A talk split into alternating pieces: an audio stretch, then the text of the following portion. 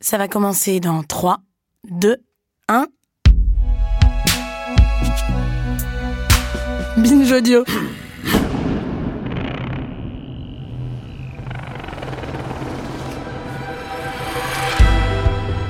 Il est probable que la première fois vous avez entendu parler d'inceste, ça a été à propos de la théorie de l'anthropologue Claude Lévi-Strauss, qui à la fin des années 40 a formulé une idée qui est restée, qui s'est ancrée, selon laquelle, je cite, la prohibition de l'inceste fonde la société humaine. C'est-à-dire que ce qui nous rendrait humains, ce serait l'interdit de l'inceste. Et alors, comment expliquer, si c'est interdit, que l'inceste soit si répandu, si fréquent?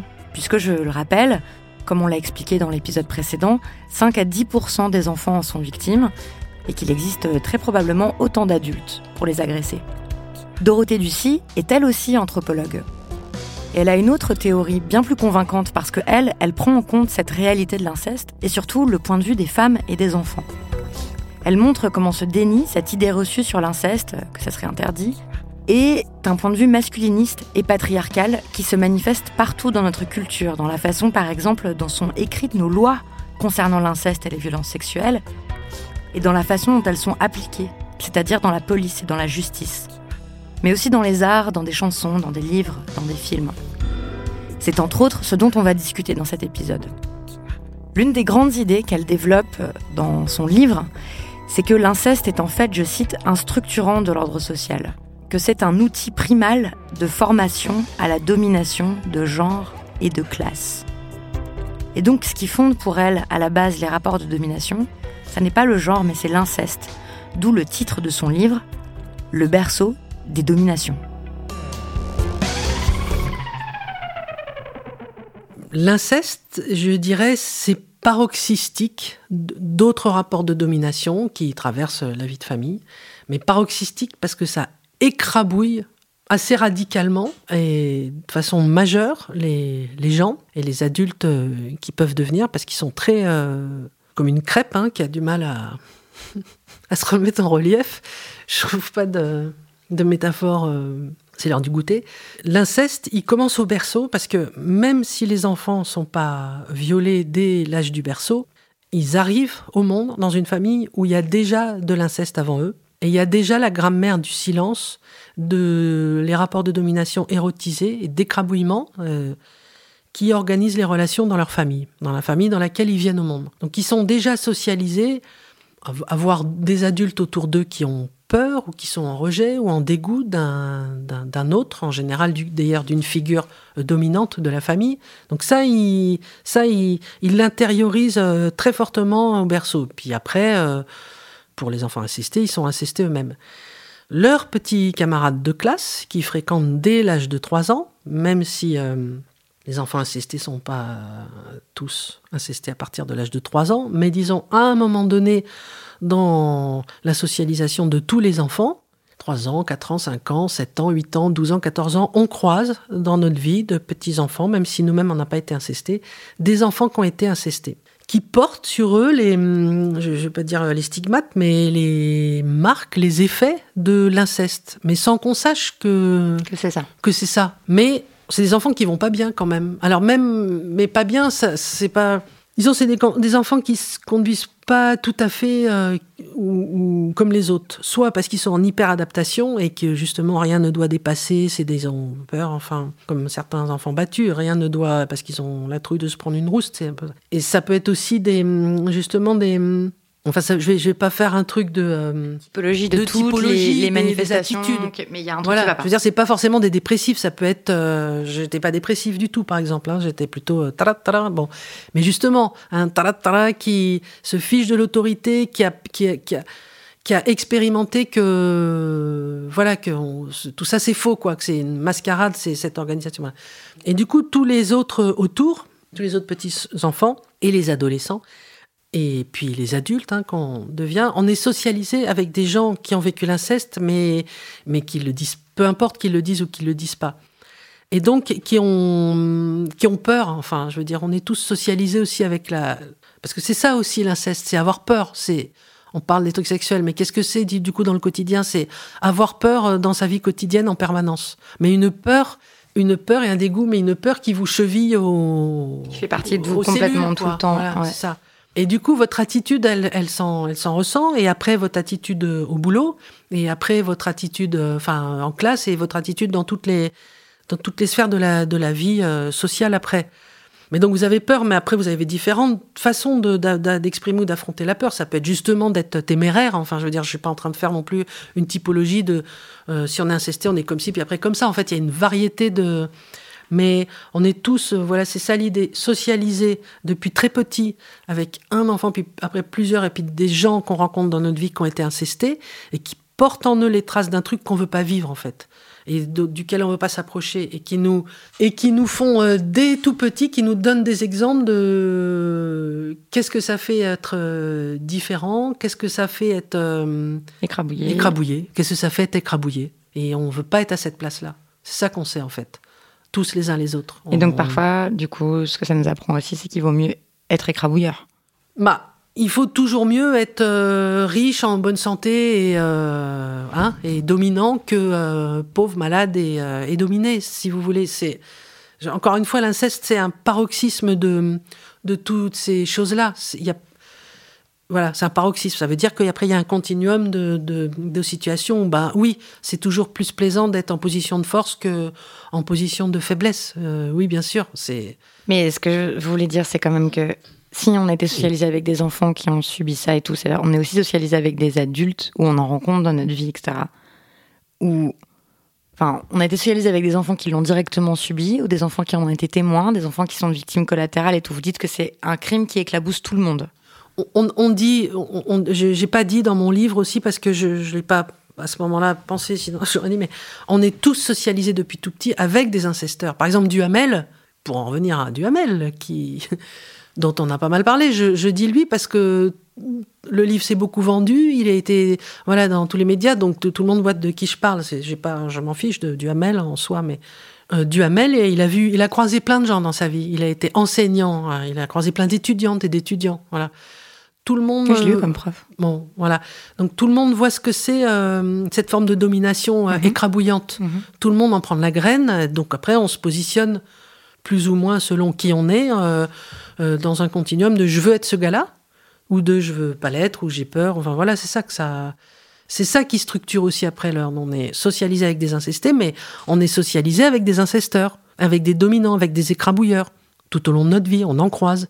Et vous dites que on a souvent, dans les sciences sociales, par exemple, Pierre Bourdieu, ou vous citez Philippe Bourgeois, qui dit que en fait la violence elle serait structurelle, elle vient d'en haut des institutions, puis après ça dégouline comme ça jusqu'au niveau familial en fait.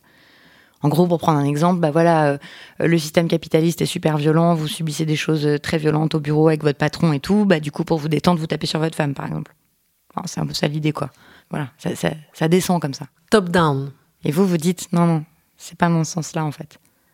Ça remonte en réalité. Ben c'est dans la structure familiale et puis après c'est-à-dire, en fait, c'est dans l'expérience de chacun. Et c'est-à-dire, le capitalisme, c'est une idée comme ça euh, euh, qui subsume immanente. Enfin, c'est une idée. Mais le capitalisme, il est incarné par des gens, par des patrons justement, par des, des enfin, des patrons et des, des, des, salariés, des, je veux dire, par des gens. Par nous tous. Par nous tous. Mm-hmm. Et les gens, ils, quand ils exercent euh, une forme de domination comme ça à leur boulot, ils, ont, ils ont ils l'ont appris ça depuis le, berceau, c'est-à-dire c'est à la fois les structures sociales qui nous construisent, mais ce qui nous construit plus que tout, ben d'ailleurs, euh, on, sinon on ferait pas 15 ans de psychanalyse pour, euh, justement essayer de, faire un pas de côté par rapport à la façon dont on a été euh, intimement, fondamentalement, profondément construit, indépendamment des structures sociales et des déterminants sociaux, les uns les autres. Et dans une même classe sociale, on se ressemblerait tous. Et ce qui fait qu'on se ressemble pas, c'est, notre euh, expérience euh,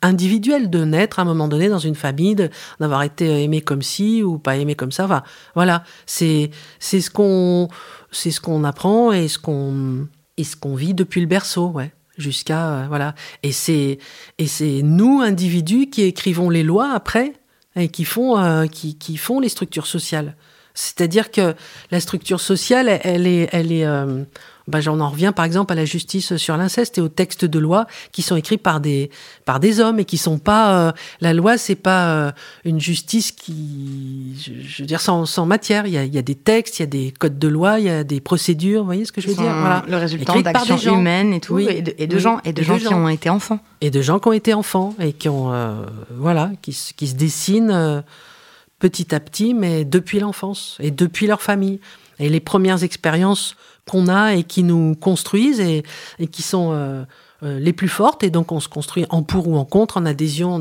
C'est ce qu'on vit dans, chez nous depuis tout petit.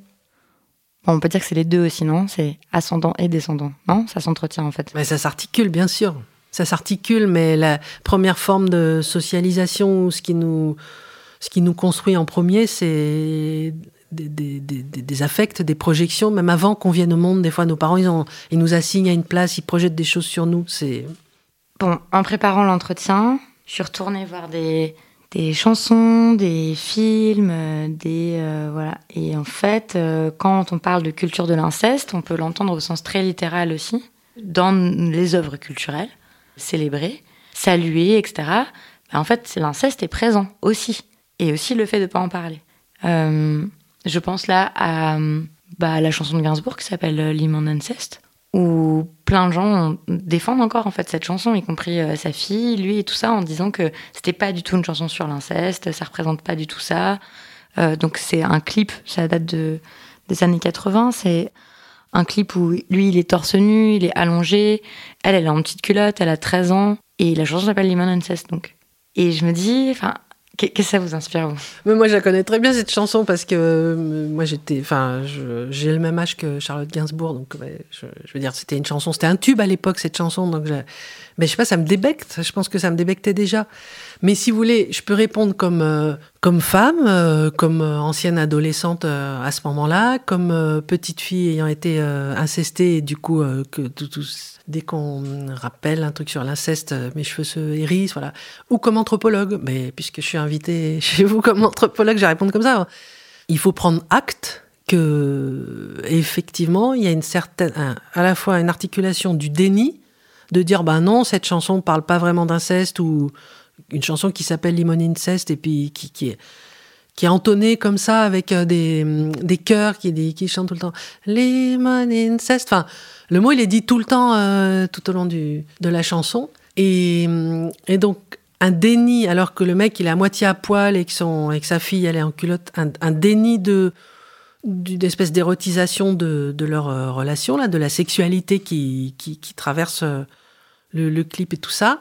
Et ce déni, il est articulé à une certaine forme de, de complaisance, du coup, et de, de plaisir ou d'excitation que ça suscite pour le reste de la société. Puis ça a fait un tube, cette chanson.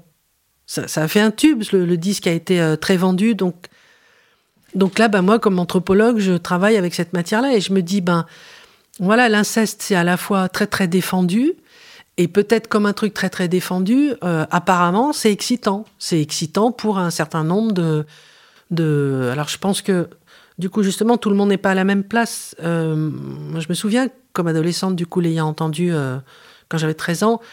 Bon, il y a plein de chansons qu'on entonne en fait et, qui nous trottent dans la tête, mais on ne réalise pas vraiment ce qu'on dit. Donc je pense que les adultes ils réalisaient très bien ce, ce qu'ils chantaient, ce qu'ils chantonnaient et que euh, pour une partie d'entre eux, bah, comme euh, Pivot qui euh, interviewe Matzneff. Enfin, tout le monde a vu cette euh, scène euh, d'apostrophe où Pivot lui-même, il est pas pédophile et il sort pas avec des petites filles. Mais il lui dit avec ses sourires. Mais il est émoustillé, quoi. Vous, êtes quand même un collectionneur de minettes. D'ailleurs, vous faites des bilans de temps en temps. Forme éblouissante, donc, et mes amours en témoignent. La conquête en trois jours consécutifs de trois inconnus, dont deux vierges, Marie-Agnès, Aude et cette Brigitesse, avec qui j'ai fait l'amour de toutes les façons, quasi sans interruption. Pourquoi vous êtes-vous spécialisé dans les, lycéennes et les minettes. Au-dessus de 20 ans, on voit que ça ne vous intéresse plus.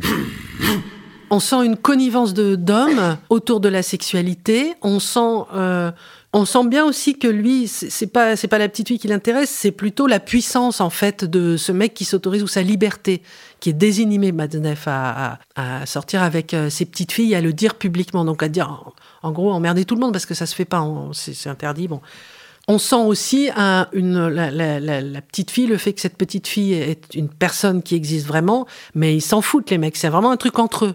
Et donc, dans Limon Incest, ben, euh, Limon Incest, c'est pas très longtemps après euh, Pivot et tout ça. Enfin, je veux dire, c'est aussi une période où, le, où les, hommes et leur plaisir sans limite s'exhibaient un peu autour de ça. Et donc. Euh... Oui, enfin, en fait, à l'époque contemporaine, peut-être. Alors, enfin, je veux dire, j'ai pas trouvé de chansons ou de films très récents là, quoi qu'on a le cas de Woody Allen, qui a quand même épousé sa, fille adoptive, qu'il a élevée. Par contre, il y a un autre domaine dans lequel ça nous éclate à la face, quoi.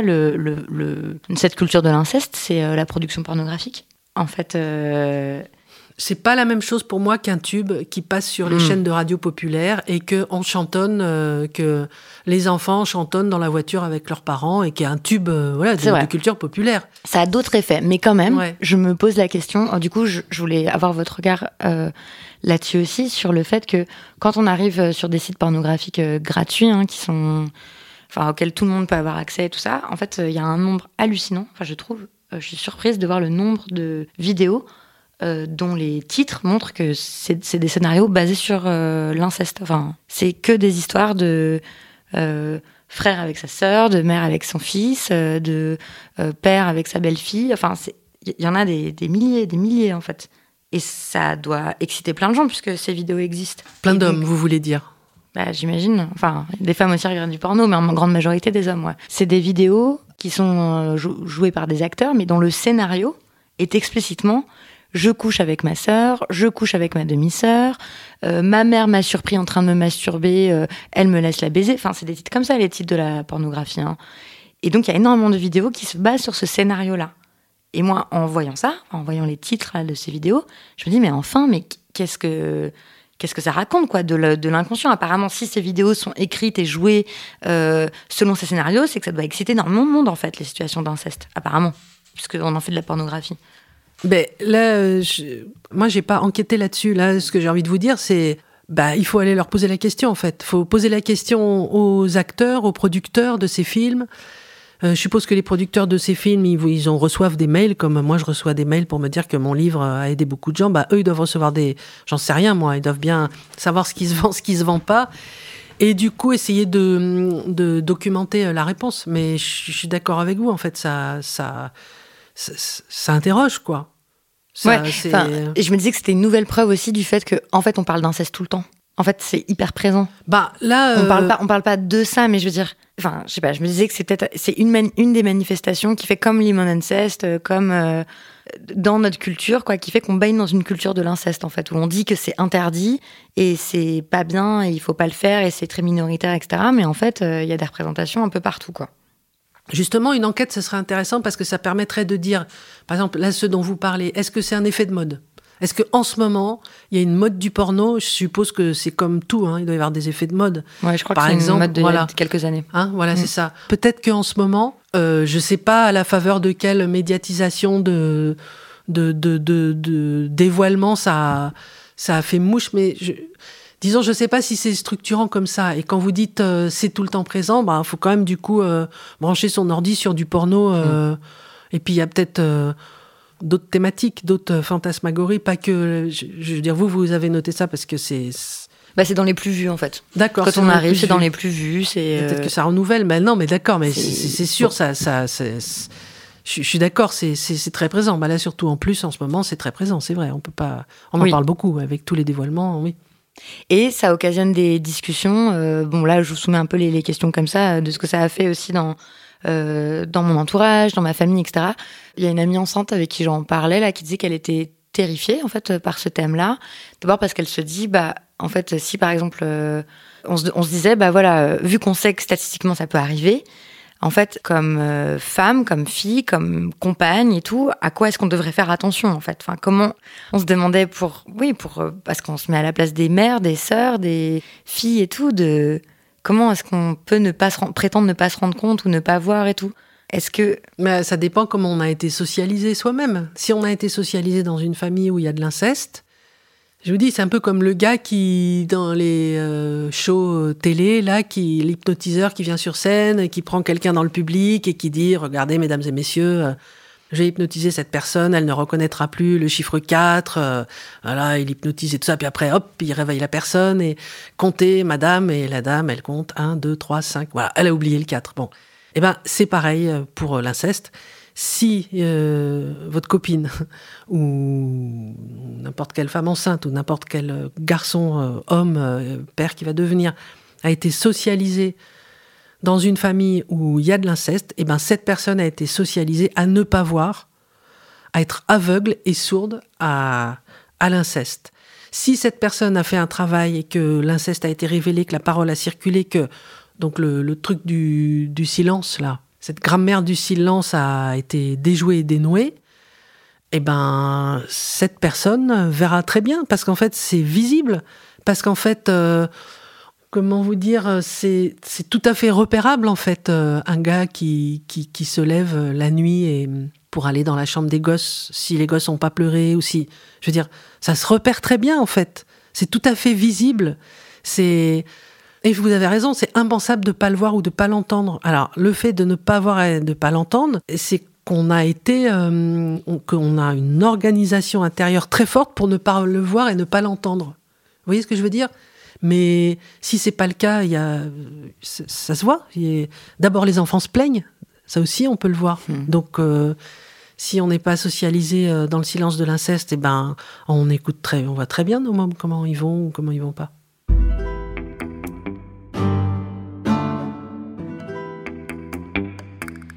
Bon, pour moi, c'est un très grand livre, mais quand vous l'avez envoyé aux maisons d'édition, personne n'en voulait. Du berceau des dominations. Enfin, c'est fou. Il se lit hyper bien, c'est super solide, c'est hyper intéressant. Personne n'en voulait. Ah ben, peut-être que je ne l'ai pas envoyé aux bonnes maisons d'édition. Euh, peut-être que je l'ai envoyé comme ça euh, au hasard et qu'il aurait fallu que je m'y prenne autrement. Je ne sais pas. je pense que je pense qu'il y a un mur du, silence à l'échelle de la famille euh, pour parler de l'inceste, mais pas seulement à l'échelle de la famille. Je, je, pense que, en fait, je pense que quand j'ai envoyé mon livre, personne n'avait, euh, personne n'avait envie euh, d'éditer un, livre sur l'inceste parce que l'inceste, c'est pas censé être un sujet qui touche et qui traverse la société en général. Je, je pense que si j'avais écrit un, livre sur l'inceste dans les, chez les classes populaires, ça, aurait été moins gênant parce que ça aurait euh, accompagné des stéréotypes sur l'inceste qui sont complètement faux, on, on, le redira jamais assez. Du coup, eh ben, il y a peu de documentation et il y a peu de travaux sur l'inceste. Et pour les, hum, les gens qui ont vécu de l'inceste euh, et qui du coup cherchent à s'en remettre ou faire du sens sur euh, ce que ces personnes ont vécu ou essayer d'éclairer leur, leur, leur, histoire ou eh ben, il n'y a pas grand-chose en fait. Et bon, c'est pour ça que j'avais commencé mon enquête d'ailleurs, commencé à travailler sur le sujet. Mais et comment ça a été reçu dans votre milieu euh, universitaire? Parce que l'inceste, c'est quand même un des sujets centraux de l'anthropologie, qui est votre discipline. Oui, c'est un des, un des dossiers phares de l'anthropologie, mais en fait, le dossier phare de l'anthropologie, c'est tout ce qui concerne l'interdit de l'inceste. Il y a encore un, un, papier, un long papier d'un de nos grands hommes, grand anthropologue euh, très euh, récompensé et médaillé euh, Maurice Godelier dans Le Monde là ce dimanche autour de l'interdit de l'inceste et comment dans toutes les sociétés du monde il y a des règles qui c'est pareil chez nous hein, c'est dans nos, nos codes pénals et civils il y a des règles qui interdisent certains mariages et des règles qui autorisent d'autres mariages. Par exemple en France et en général en Occident, un père ne doit pas se marier avec sa fille, une mère avec son fils, on n'a pas le droit de se marier entre frères et sœurs. Bon, on le sait, tout le monde le sait. Dans les familles incestueuses aussi, on le sait. Voilà, ça cohabite avec euh, le fait d'avoir des rapports sexuels avec euh, avec ces gens avec qui on n'a pas le droit de se marier. Mais en fait, euh, aucun père ne songe à épouser sa fille. Et par exemple, Duhamel, il n'avait pas spécialement envie d'épouser son beau-fils. C'est pas la question. En fait, pour les anthropologues, mais il y a un peu que pour eux d'ailleurs, l'inceste, il n'y a pas l'inceste, il y a l'interdit de l'inceste, c'est-à-dire des règles de parenté. La dimension empirique et euh, les modalités réelles de l'inceste quand il arrive, qui sont systématiquement des viols commis sur des enfants de la famille, ils s'en sont pas préoccupés. Ça les a jamais intéressés. Or, euh, que ce soit euh, en Égypte, en Papouasie-Nouvelle-Guinée ou en France, euh, les situations réelles d'inceste, c'est pas euh, à 30 ans un frère qui dit à sa sœur ou à sa cousine germaine tiens si on sortait ensemble et, et si on se mariait, c'est pas ça. Et nulle part au monde non plus quand tous les deux sont adultes, enfin en tout cas quand une fille est adulte, son père lui dit tiens ma chérie eh ben on va coucher ensemble. C'est ça c'est pas vrai, ça n'arrive jamais comme ça. Euh, l'inceste, dans euh, sa forme réelle, quand il arrive, quand il survient, c'est un viol d'un enfant dans la famille. Mais ça, c'est quand même fou que toute l'anthropologie, une thèse centrale dans, dans, votre discipline, c'est quand même que ce qui nous rend humains, ce qui structure les sociétés humaines, c'est euh, le fait que l'inceste est interdit. C'est-à-dire, c'est la théorie de l'hominisation qui est restée. Mais il y en a d'autres. On a dit que ce qui fonde les sociétés humaines, c'est par exemple la maîtrise du feu ou c'est la pipédie. ou c'est l'écriture. Voilà. Bon, il y a plein d'explications. Mais celle qui est restée, c'est celle-ci, c'est celle formulée par Claude Lévi-Strauss. Oui. Alors, bah, d'ailleurs, euh, Godelier l'a répété là dans le journal euh, ce week-end. C'est celle qui fonde nos sociétés. On voilà. Elle est très importante. Alors, bah, c'est vrai. D'ailleurs, ça, ça, structure. Euh, euh, aussi notre ordre social. On sait bien qu'un euh, père ne doit pas épouser sa fille. Tout le monde le sait en fait, on l'apprend très vite. Mais euh, lui, il n'a pas l'air de le savoir, Godelier, ou peut-être ça l'intéresse pas, comme les autres anthropologues avant lui, et avec lui, et autour de lui. Mais en l'occurrence, il est assez commun, puisque ça arrive pour 5 à 10 des, des enfants. il est donc commun et banal qu'un père ait des rapports sexuels avec sa fille ou avec son fils. Donc c'est une vision dominante dans votre discipline qui est euh, assez désincarnée en fait, enfin assez euh, euh, abstraite comme ça, et qui, vous l'écrivez, ne prend pas en compte ou a toujours refusé de prendre en compte la perspective des femmes et des enfants.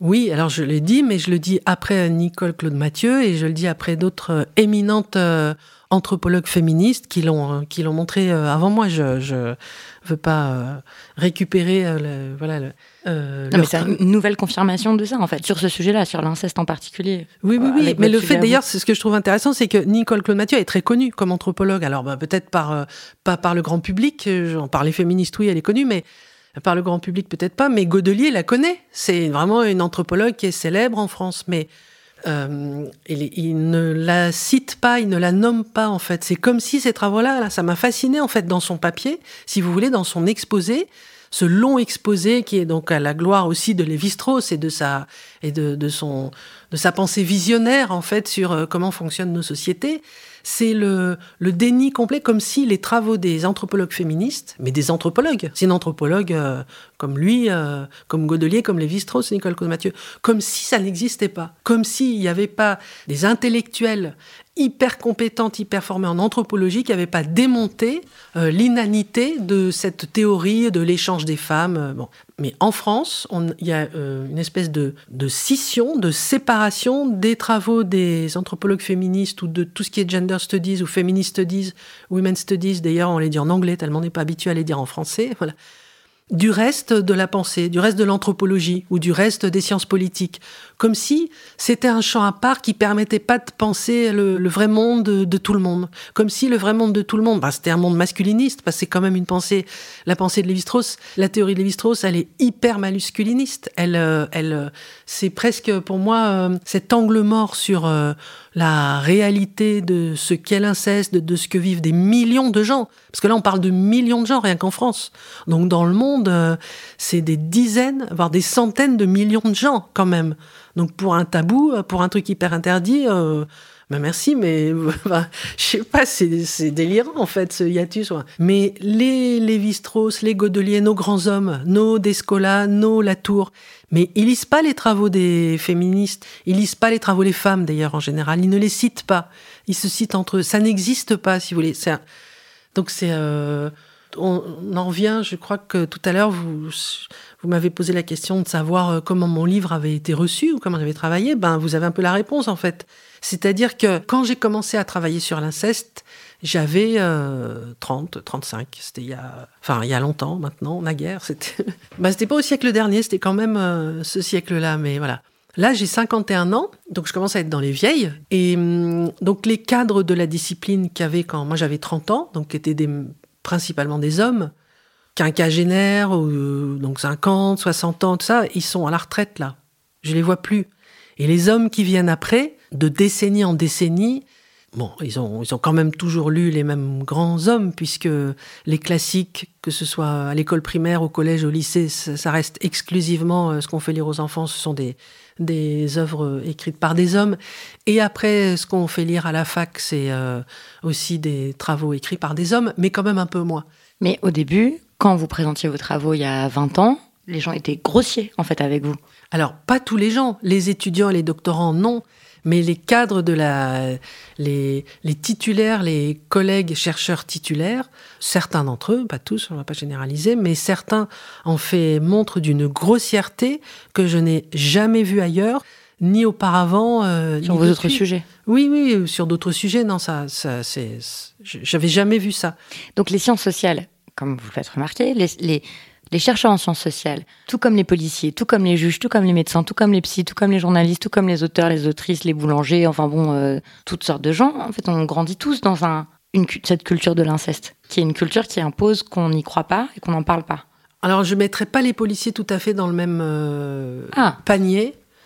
Les policiers sont habitués, en- alors je- bah, ils sont, enfin il y a beaucoup de policiers différents, mais les policiers ils sont habitués, ils sont, je pense que c'est eux qui ont, et d'ailleurs euh, les avocats aussi de la défense et certains magistrats sont très habitués à entendre soit des enfants, soit des femmes ou des garçons ou des hommes qui viennent dans un état émotionnel euh, euh, terrible porter plainte pour des faits de violence sexuelle qu'ils ont vécu dans l'enfance. Ils sont pas du tout à la place des anthropologues, qui sont plutôt des garants du système. Là, pour moi, c'est très net. L'anthropologie, d'ailleurs, euh, euh, cette discipline-là en, spécifiquement, qui a pour euh, mission de décrire les relations entre les gens, c'est ça, hein, notre feuille de route, là, et de hum, décrire l'organisation sociale. Il me semble à moi que notre grand homme Lévi-Strauss, nos grands hommes en général, donc je ne vais pas les reciter, mais on, les connaît, ils ont décrit un ordre social qui leur convenait en fait. Ils se sont mis à leur place à eux d'hommes, puissants, dominants, et ils ont décrit à partir de là ce qui était acceptable, pas acceptable. En gros, je vois ça comme ça. Ils se sont pas, d'ailleurs, euh, les policiers, ils se coltinent la vraie vie des vraies personnes. Et les policiers, alors, euh, je sais, ils sont pas tous bien formés à, accueillir euh, les plaintes pour viol. Il y a plein de salopards aussi. Il y a plein de, je veux dire, pas plus chez les policiers qu'ailleurs, mais de, de perverses, de sales types, de, de, masculinistes dominants euh, qui, voilà, bon. Mais enfin, il y a dans le lot aussi énormément d'hommes et de femmes, beaucoup de femmes aussi, policières, qui sont hyper euh, habitués à accueillir des plaintes ou des histoires d'abus sexuels et, qui savent, qui prennent acte de la mesure du problème. Mais bon, c'est pas eux qui jugent après derrière. Alors les juges justement. Donc j'allais dire les juges, les avocats, la façon dont est pensée en fait notre loi par rapport à l'inceste et aux abus sexuels. C'est en lisant votre livre que j'ai compris quelque chose qui en fait maintenant paraît complètement évident, c'est qu'en fait la gravité qu'on attribue aux gestes de violence sexuelle, cette gravité-là, elle est estimée du point de vue de l'agresseur en fait, et donc du point de vue des hommes. Ouais. C'est-à-dire que on considère, par exemple, mais tout le monde, enfin, genre c'est un truc de bon sens et tout, qu'il est euh, beaucoup moins grave d'avoir subi une fellation, hein, quand on est un petit garçon et qu'on subit une fellation, que de cette vue imposer une fellation. On va considérer que c'est beaucoup moins grave euh, d'avoir été pénétré euh, vaginalement qu'analement, par exemple. Et on va considérer euh, que c'est pire pour les garçons, par exemple. Et moi, je me faisais une espèce d'explication du genre, bah oui, c'est vrai, après tout, euh, Enfin, d'ailleurs, c'est ce qui fait la différence entre un, viol et une agression sexuelle. On va dire, euh, bah, s'il n'y a pas de, pénétration, bah, du coup, c'est une agression sexuelle. Et donc là, dans notre système judiciaire, bah, c'est jugé euh, moins durement. D'abord, c'est pas la même cour, c'est en correctionnel et puis c'est pas aux assises. Et puis les peines sont moins lourdes et tout ça. Et je me disais, bah oui, c'est parce que, en fait, franchir quelque chose qui franchit les limites de notre corps, c'est plus grave que. Bon. Et en fait, c'est hyper bizarre de réfléchir comme ça. Et vous, du coup, vous proposez cette explication, je, vous laisse la dire. Pourquoi, en fait? Pourquoi est-ce qu'on considère ça comme moins grave, au fond? Par exemple, de subir une fellation plutôt que de s'en voir en imposer une. Eh ben parce que le législateur et euh, celui qui a produit les textes de loi, c'est un homme. Et que euh, et que si les gestes sexuels sans pénétration sont passibles d'une sanction moindre, c'est parce qu'- et qui sont ils sont donc considérés comme moins graves, c'est en référence au moindre plaisir qu'ils procurent aux hommes. Et donc aux hommes et au législateur qui a pondu ces- ces lois en fait et ces codes de loi et ces infractions. Et tout est indexé au plaisir qui est procuré aux hommes. Et alors, euh, à, à ceux dont on imagine euh, qui se sont interdits de faire ou inhibés. S'ils sont interdits la pénétration, bah, du coup, c'est voilà, c'est que donc les gestes qu'ils ont commis ou qu'ils ont portés sur ou qu'ils ont imposés à un enfant, ils seraient moins graves. Mais un gamin euh, à qui on demande de masturber son, père ou son grand frère ou ou à qui on impose ou, ou enfin dans, les deux sens de la fellation, mais de la mais il est aussi mal après derrière. On n'a pas de demande, c'est pas du tout mis à la place du petit garçon ou de la petite fille en fait euh, à qui on impose ces gestes-là. C'est toute la, euh, toute la panoplie, euh, toute la, le, catalogue des, infractions, le quantum des peines, il est indexé au plaisir moindre ou, voilà, ou, que les hommes euh, s'autorisent. C'est masculiniste. Je veux dire, je veux pas, il y a pas, je veux pas le qualifier autrement en fait. C'est tout est centré sur le, y compris dans nos textes de loi, sur le bon plaisir des hommes. Et du coup, quand on dit les juges, les magistrats, les avocats, bah, ils défendent, euh, ils, se calent par rapport à ce que la justice leur permet de, de, de, de, dire ou de faire ou comment elle leur permet de travailler. Alors, ce qui est intéressant, c'est qu'en France, par exemple, dans le fond, à moins que, euh, que l'incesteur ou le violeur avoue euh, les, les viols, dont il s'est rendu coupable, ben en fait, rien ne permet jamais de faire la preuve qu'il a violé tout part de l'intention en fait de, de, cette personne, du violeur. Et tant qu'il dit pas oui j'ai extorqué, j'ai imposé ce, ce, rapport sexuel, euh, on peut pas faire la preuve qu'il y avait un, viol. Pourquoi en France Ailleurs c'est autrement? Au Canada, on considère que quand ça fait des années, voire des décennies, qu'on a le projet de porter plainte, qu'on l'errance thérapeutique, par exemple, là, qui est, euh, et que si des décennies après l'enfance, on porte plainte contre son père qui est devenu vieux, c'est qu'on a de bonnes raisons de le faire. Et que le bénéfice du doute, là, il bénéficie pas exclusivement et strictement aux violeurs et aux, comme en France, mais il bénéficie aussi à part égale euh, à la victime. C'est-à-dire que si une personne euh, de, adulte, en fait. C'est tellement dur de porter plainte pour viol contre un proche de sa famille. Il faut quand même, là, on, le dit comme si c'était rien du tout, mais c'est atroce, c'est atroce, c'est atroce, voilà. On considère au Canada que si les gens le font, c'est qu'ils ont une raison qui mérite d'être euh, instruite ou écoutée, voilà, à part égale, et que euh, on n'a pas a priori à considérer que ce qu'ils racontent c'est du pipeau. Alors que, en fait, implicitement personne ne le dit comme ça, mais c'est c'est comme ça qu'on considère ces affaires-là en France, du point de vue bah, de la justice et des pratiques et tout. Je pense que la tête sur le bio, les, professionnels de la justice diraient le contraire, mais comment, du coup, sinon, euh, euh, justifier ou comprendre le fait qu'il y ait si peu de plaintes qui aboutissent en faveur de la reconnaissance d'un viol et d'une sanction pénale? Pourquoi tout est toujours, tous les, les viols sont presque systématiquement déqualifiés en agression, et puis après, avec le jeu des... Euh, des prescriptions pour les plaintes, ils sont de toute façon déqualifiés et que après on se serre la main, au revoir et merci et, voilà. Euh, donc euh, il y a une complaisance euh, incroyable à l'égard des, des, gars qui commettent des infractions sexuelles et qui sont aidés par un dispositif légal qui voilà qui qui, que personne n'a pensé. Comme, enfin, on ne dit pas que là une intentionnalité, c'est-à-dire que personne n'a écrit les lois en ayant ça en tête. C'est juste que ce qui paraissait juste aux législateurs, ce qui paraît juste dans les pratiques et tout ça, en fait, ça correspond à un point de vue masculiniste, quoi. Incroyablement masculiniste. Mais le point de vue masculiniste en France, c'est-à-dire dans le monde en général, jusqu'à ce qu'on arrive à le faire changer, c'est se considère comme un point de vue universel. L'universel est masculiniste, donc la loi aussi. Mais euh, bon, ben je ne suis pas pour revenir systématiquement à cet exemple-là, mais Duhamel, quand même, il conseillait le, les gars qui siègent au Conseil constitutionnel. Bon, euh, je veux dire que par, sur les bancs de l'Assemblée et dans les gens qui, euh, qui écrivent, qui rédigent nos lois, et surtout dans ceux après qui les, qui les, qui les acceptent ou qui en acceptent les textes euh, au Sénat et à l'Assemblée, bah, en tout cas, c'est toujours le cas au Sénat, il y a une majorité d'hommes et d'hommes dominants, hein, ceux qui sont là. Et donc, je pense que les textes de loi seraient pas rédigés de la même façon, ou c'est pas les mêmes choses qui seraient acceptées ou, ou défaites de leur contenu si on mettait une assemblée de jeunes femmes. Clairement pas. Voilà. Et pourtant, il y en a des jeunes femmes qui sont fortes en droit, enfin, je veux dire, qui, les- voilà, qui sont tout à fait euh, capables de. Donc, tant qu'on demande à des hommes euh, dominants et euh, vieillissants pour la plupart, parce que c'est rare d'arriver à être très jeune, de, de statuer sur les questions, de, c'est en fait c'est insupportable en fait même, hein, de dire qu'est-ce qui va être juste, pas juste. Enfin, je veux dire, qu'est-ce qui empêche de changer la Constitution, qu'est-ce qui empêche de penser les choses autrement, à part le fait que ces hommes-là n'ont pas envie que ça change? Ou qui voient pas l'intérêt. oui, c'est ça. Ils voient pas l'intérêt, donc ils ont pas. Enfin, sujet les deux, les mineur, ensemble. enfin, c'est pas très intéressant. Mais sujet enfin, mineur, ouais. Enfant, femme, viol, sujet mineur. Mais enfin, ça se saurait de toute façon si c'était un sujet majeur.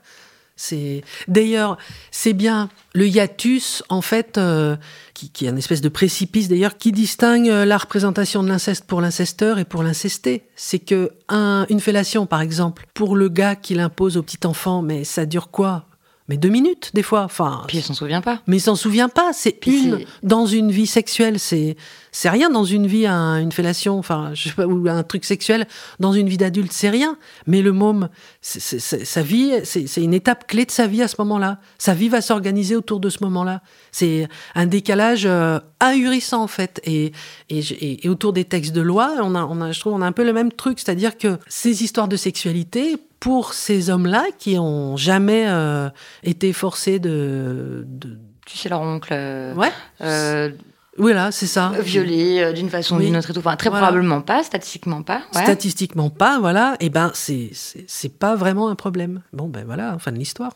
Fin de l'histoire, sauf que après, dans la façon dont les affaires sont jugées très concrètement, ça aussi je l'ai appris dans votre livre, que la sanction imposée par la Cour est plus grave, plus importante quand la victime est un garçon. Oui, mais c'est pas dans le code. Hmm. C'est des choses, si vous voulez, Dans vous les assistez pratiques. dans les pratiques. Ouais. Voilà, dans les usages. Il y a quand même l'idée que une fille, bon an mal an, bon, euh, c'est un peu, f- je, je- je- personne ne dirait comme ça. Alors peut-être ça paraît bizarre puisque personne ne le dit comme ça, de l'exprimer comme ça, mais Bah, ça que ça Une fille, c'est un peu fait pour ça. Bon, alors voilà, un garçon, non. Un garçon, ça fait toujours un peu. euh, c'est quand même un choc. C'est quand même le type, euh, il aurait dû se retenir. Un garçon, voilà, c'est pas fait pour être pénétré. Il y a quand même toujours ce truc-là. Ben euh, voilà, c'est comme ça. Je voulais dire aussi, ça a à la fois pas de rapport et un rapport euh, en fait euh, e- essentiel, c'est-à-dire que autant il n'y a pas de jeunes femmes sur les bancs du Sénat, mais il n'y a pas de noirs ou d'arabes non plus. Et je pense que les, nos codes de loi seraient vraiment radicalement autour des, des discriminations euh, ethniques, euh, racistes, enfin tous les trucs autour du racisme euh, en France s'il y avait plus de, de diversité de, de tous ordres euh, sur les bancs des, des assemblées. C'est pareil. Et nos quoi. villes ne ressembleraient pas Non, mais à ça, quoi elles ressemblent, et ni nos entreprises, ni les là, Enfin bon, tout. Oui, voilà. Mais du coup, en fait, finalement, on confie à, à, à des gens qui partagent une expérience de dominant le soin de, de régir tout ce qui organise notre société à nous. Mais ils ont, euh, ils ont qu'une expérience de dominant. Donc, nos textes de loi s'en s'en ressentent. Et voilà. J'ai une dernière question avant de terminer cet entretien. C'est euh, j'aimerais bien que vous nous recommandiez une œuvre d'art, s'il vous plaît, Dorothée Ducy. Il y a une œuvre qui revient souvent, qui m'accompagne dans ma vie quotidienne et qui s'appelle euh, First Woman on Moon de Alexandra Mir. Ben, je ne sais pas si vous connaissez, c'est une vidéo qui dure euh, un quart d'heure et j'en ai des images qui m'accompagnent euh, ça et là dans ma vie quotidienne et c'est une vidéo féministe mais jubilatoire hyper drôle de ce serait pas le premier homme mais ça, ça singe en fait le premier pas de, de là des, images qu'on a eues de l'homme sur la lune euh, en 69 et là c'est un, c'est une femme qui plante le drapeau américain mais et après elle est avec un groupe de, copines et c'est jubilatoire en fait. Elle est, elle est rigolote cette vidéo parce que ça tourne un peu en dérision et voilà c'est une espèce de pastiche de, euh, de moments forts de l'humanité, mais où on se rend compte que c'est une vision hyper masculiniste de, de l'héroïsme façon euh, homme, et puis l'Amérique et tout ça. Mais c'est féminin et féministe, c'est-à-dire il y a la vraie vie, quoi, en fait. C'est-à-dire que c'est pas seulement un truc de héros et d'hommes, mais il y a aussi des femmes, des enfants, des... et d'ailleurs il y a des hommes aussi, enfin, qui, qui rigolent et, et c'est une super euh, chouette vidéo qui fait réfléchir dans, dans la joie. Ça, j'ai trouvé que c'était chouette. Merci beaucoup, Dorothée Ducy. Voilà, chers auditeurs, c'était le 72e épisode des couilles sur la table. Vous retrouverez comme d'habitude les références et les sources citées dans cet épisode sur le site de Binge Audio, binge.audio. Je me permets aussi de vous conseiller encore d'acheter, d'offrir et puis surtout de lire ce très grand livre, Le berceau des dominations. Je vous dis pas que la lecture sera émotionnellement simple, par contre la façon dont c'est écrit, très simplement, avec euh, de manière surprenante de l'humour souvent, fait que c'est une lecture euh, très accessible. Et donc heureusement que ce livre vient d'être réédité en livre de poche aux éditions Pocket. Il coûte 9 euros.